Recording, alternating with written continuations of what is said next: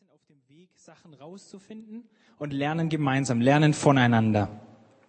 Und der dritte Punkt, der mir wichtig war, ist, ein Dialog findet in einem sicheren Raum statt. Also wir können uns in gewisser Weise vertrauen, wir öffnen uns so weit, wie wir uns vertrauen, und dann können wir über die Fragen, über die Sachen, über die wir reden wollen, uns austauschen. Und was ist das Thema, mit dem äh, Emergenz sich beschäftigt? Ich würde sagen, das Thema ist, wie kann Christ sein, wie kann Nachfolge, Kirche heute in den unterschiedlichen Kontexten gelebt werden. Auf diese Reise begeben wir uns gegenseitig in dem einander zuhören, in dem äh, Teilen von unseren eigenen Erlebnissen, von unseren eigenen Gedanken, auf welche Schlüsse wir gekommen sind, welche Position wir vertreten und auch was wir äh, erlebt haben oder wo wir eben auch Sachen erlebt haben, die nicht so geklappt haben. Das teilen wir miteinander und da lernen wir voneinander. Was äh, man von MAG in Deutschland nicht erwarten kann, habe ich auch noch aufgeschrieben. Ich dachte, es ist wichtig zu wissen, wir sind keine Kirche, keine Denomination. Und da hängt ganz eng damit zusammen, dass es nicht eine Meinung gibt. Also es gibt nicht die Theologie von MAG in Deutschland oder die Art, wie Gemeinde aussehen kann, wie Gottesdienst aussehen kann, wie Nachfolge aussehen kann. Sondern es gibt viele verschiedene Vorstellungen, viele verschiedene Wege, auf denen wir unterwegs sind und wo wir voneinander lernen.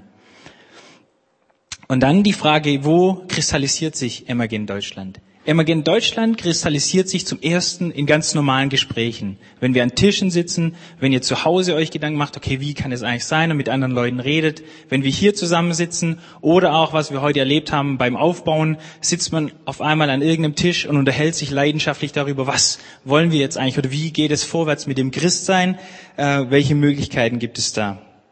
Emergent Deutschland kristallisiert sich auch in den Initiativen.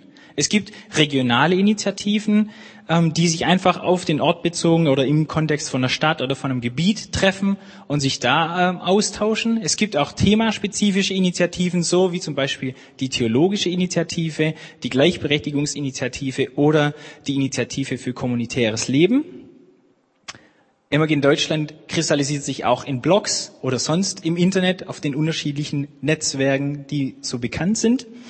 Und ähm, in Büchern. Ihr seht da hinten auch einen Tisch mit vielen verschiedenen schönen Büchern, wo Gedankenanregungen drin sind, wo Fragen gestellt werden, die sich immer lohnen äh, zu lesen. Und nicht zuletzt zu vergessen, Emergent Deutschland kristallisiert sich auf dem Forum, wo wir ähm, festgestellt haben, das ist ein guter Rahmen, wo wir Themen angehen, wo wir miteinander ins Gespräch kommen, wo wir voneinander lernen und voneinander profitieren. Aus der Geschichte ist kurz noch zu sagen, dass es irgendwann angefangen hat, ein paar Leute, die sich über Blogs äh, kennengelernt hatten oder anderweitig kennengelernt haben, aber dann festgestellt haben, okay, wir haben viel Austausch über diese Blogs. Vielleicht wäre es gut, sich mal zu treffen, sich zu unterhalten und wir zu dem Schluss kamen, dass es ganz gut ist, wenn dieses Gespräch, das damals in ähm, so einem kleinen, unscheinbaren Haus in Kassel stattgefunden hat, für mehr Leute äh, offen ist, dass mehr Leute dazukommen, die zum Beispiel jetzt auch hier äh, zum Forum kommen. Und so haben wir äh, angefangen zu sagen, okay, Emergent Deutschland macht Sinn und wir öffnen das mal deutschlandweit. Emergent Deutschland hat einen sogenannten Koordinationskreis. Da sind einige dabei, die das damals ähm, irgendwie mit angestoßen haben. Und ich äh, hatte die Idee, dass alle, die da von da sind, jetzt gerade vom Koordinationskreis, einfach mal aufstehen, dass ihr seht, wer eigentlich jetzt gerade äh, Teil des Koordinationskreises ist. Steht jemand auf? Jawohl. Cool. Vielen Dank. Also ihr seht schon einige Gesichter des Koordinationskreises. Wenn ihr irgendwas wissen wollt, ähm, zu Emergent Deutschland, fragt einfach die Leute, die gerade aufgestanden sind, die wissen alles. Ähm, oder, wie ich vorher gesagt habt, ihr merkt die Spitze, die sind genauso lernende wie ihr. Und was ich noch empfehlen wollte, wenn äh, euch interessiert, wie sieht dieses Emergent Deutschland aus, ein bisschen länger als in diesen fünf Sätzen von mir, kauft euch dieses kleine Buch, äh, Emergent Deutschland oder Emerging Church, Einladung zum Dialog, lest es euch durch auf einer Zufahrt. Äh, es reicht locker jetzt von hier bis zu mir nach Hause. Äh, von daher, wenn ihr ähnlich weit weg wohnt, ich komme aus Karlsruhe, schafft ihr das im Zug noch äh, vom Forum heim oder im Auto auch locker, könnt ihr euch einfach direkt mitnehmen und dann ganz entspannt lesen. In diesem Sinne, viel Spaß auf dem Forum. Teilweise haben wir aber auch einen positiven Machtbegriff. Das nennen wir dann, äh, in der Politik nennt man das dann Gestaltungsmacht. Man muss ja irgend, irgendeine Form von Macht haben, um was zu verändern. Und dann glauben wir ja auch manchmal noch an den, äh, glauben wir ja auch an den Allmächtigen.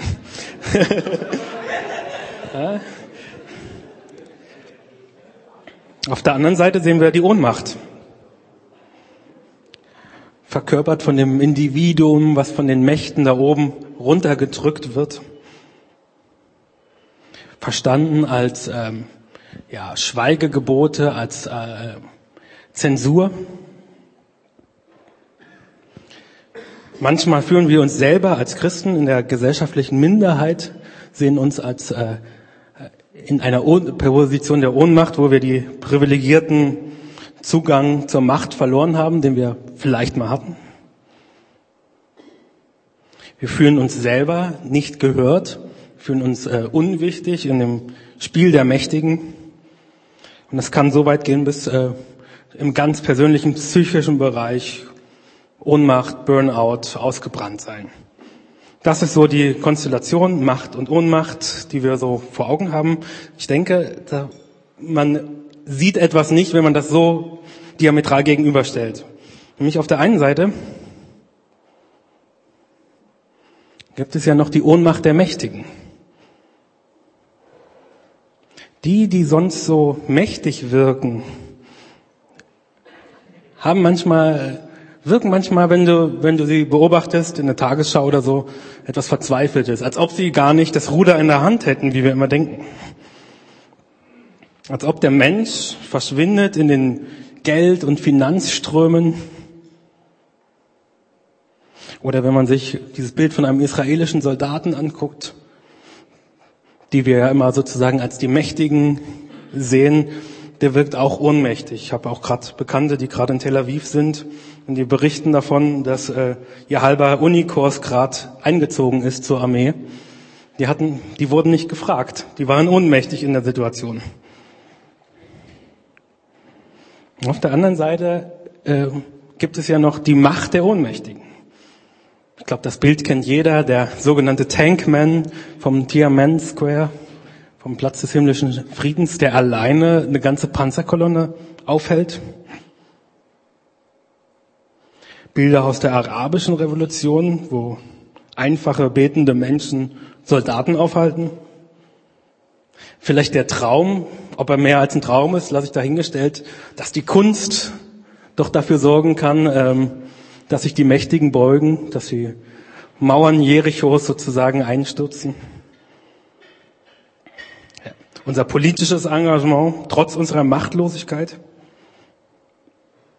das äh, in der nicht allzu fernen Geschichte ja durchaus äh, auch Früchte getragen hat. Man denke an die geglückte friedliche Revolution in der DDR. Und dann glauben wir ja auch noch an den Gekreuzigten, der irgendwie als allmächtiger Gott irgendwie sehr äh, in unsere Ohnmacht reingegangen ist. Und ich glaube, das ist der thematische Rahmen, in dem wir uns vielleicht dieses Wochenende bewegen. Unsere eigene Erfahrung von Macht und Ohnmacht, aber auch die Kehrseite dieser Erfahrung, die Ohnmacht der Mächtigen und, wie der Titel heißt, die Macht der Ohnmächtigen. Dankeschön.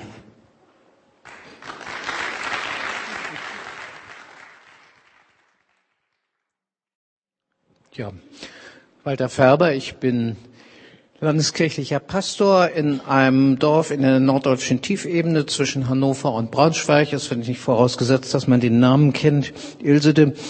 Und ich bin da jetzt inzwischen über 30 Jahre. Ähm, und das ist gut, weil man dann eine Gemeinde wirklich kennenlernt. Und weil man gezwungen ist, auch immer mal wieder sich was Neues auszudenken. Okay. Ähm, macht es so im christlichen Mainstream eigentlich unbe nicht unbedingt ein Thema, was oft angesprochen wird. Ähm, Machtfragen, da sind wir nicht so gewohnt, die zu stellen. Nach der Macht in der Gesellschaft, nach der Macht in der Kirche, nach der Macht in unserer Seele, nach der Macht Gottes. Das sind alles Fragen, die wir nicht unbedingt so angehen. Man könnte da auch mit irgendwelchen Größen in Konflikt kommen, die man noch nicht so ganz einschätzen kann. Dagegen findet man in der Bibel viele Texte, in denen Machtfragen klar und differenziert äh, durchdacht werden. und äh, wo auch Machtstrukturen in Frage gestellt werden. Einer dieser Texte soll uns durch dieses Forum geleiten, begleiten. Er steckt gleich am Anfang des Lukas-Evangeliums sozusagen wie eine Überschrift über dem ganzen Evangelium, wie eine Ouvertüre, in dem, in der schon viele Themen anklingen. Und ähm, das ist so etwas wie ein Psalm, ein Lobpreis. Wir hören ihn aus dem Mund von Maria, der Mutter Jesu. Sie hat gerade von einem Engel erfahren, dass sie den Messias zur Welt bringen soll. Sie ist aufgewühlt von dem, was sie gehört hat. Und sie geht zu ihrer Verwandten Elisabeth und hört dann aus dem Mund ihrer Tante eine Bestätigung dessen, was der Engel ihr gesagt hat. Und ähm, jetzt versteht sie, ja, das ist so, ich werde den entscheidenden Menschen zur Welt bringen. Ich, dieses kleine jüdische Mädchen, was ganz unten in der gesellschaftlichen Hierarchie steht. Und ähm,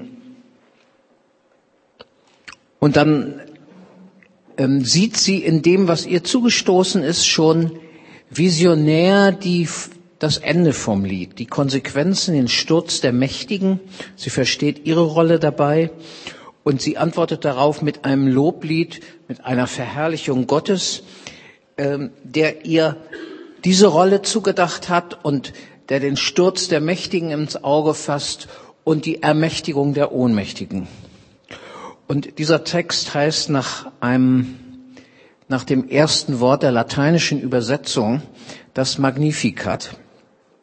Das ist ein Schlüsseltext christlicher Spiritualität, aber gleichzeitig ist er auch ein Text in, mit ganz massiven herrschaftskritischen Tönen. Und es ist leicht, in dieser Konzentration auf Spiritualität die herrschaftskritischen Töne ähm, zu überhören oder zu individualisieren, zu spiritualisieren, das alles so ein Stück weit wegzudrücken. Das ist auch oft genug geschehen. Aber wir müssen das ja nicht machen. Wir können es ja anders machen. Und ähm, wir wollen versuchen, das zusammenzuhalten. Die geistliche Seite der Mächte und gleichzeitig ihre materielle, politische, strukturelle Seite. Und auf der anderen Seite wollen wir auch zusammenhalten geistlichen und politischen Widerstand, den die Mächte in der Tat verdienen. Also fassen wir es zusammen. Von Maria lernen heißt Siegen lernen. Da sagte Maria, von ganzem Herzen preise ich den Herrn, und mein Geist jubelt vor Freude über Gott, meinen Retter. Denn er hat mich, seine Dienerin, gnädig angesehen, eine geringe und unbedeutende Frau. Ja, man wird mich glücklich preisen, jetzt und in allen kommenden Generationen. Er, der Mächtige, hat Großes an mir getan. Sein Name ist heilig, und von Generation zu Generation gilt sein Erbarmen denen, die sich ihm unterstellen. Mit starkem Arm hat er seine Macht bewiesen, er hat die in alle Winde zerstreut, deren Gesinnung stolz und hochmütig ist. Er hat die Mächtigen vom Thron gestürzt und die Geringen emporgehoben. Den Hungrigen hat er die Hände mit Gutem gefüllt und die Reichen hat er mit leeren Händen fortgeschickt. Er hat sich seines Dieners, des Volkes Israel, angenommen, weil er sich an das erinnerte, was er unseren Vorfahren zugesagt hatte dass er nie aufhören werde, Abraham und sein Nachkommen Erbarmen zu erweisen. Vielen Dank. Und weil es manchmal so ist, dass man manche Dinge sich nochmal schwarz auf weiß anschauen muss und sie auch selber durchdenken muss, werden wir das jetzt gemeinsam nochmal durchgehen. Und zwar, der ein oder andere wird den Text sicherlich schon kennen. Er ist mehrfach vertont worden und wird auch immer wieder oder taucht immer wieder auf in vielen Publikationen. Wir lesen ihn also gemeinsam. Meine Seele erhebt den Herrn und mein Geist freut sich Gottes, meines Heilands. Denn er hat die Niedrigkeit seiner Magd angesehen. Siehe, von nun an werden mich selig preisen alle Kindeskinder. Denn er hat große Dinge angetan, er der tüchtig ist und dessen Name heilig ist. Und seine Barmherzigkeit wird von Geschlecht zu Geschlecht bei denen, die fürchten. Er übt Gewalt mit seinem Arm und zerstreut, die Herzen sind.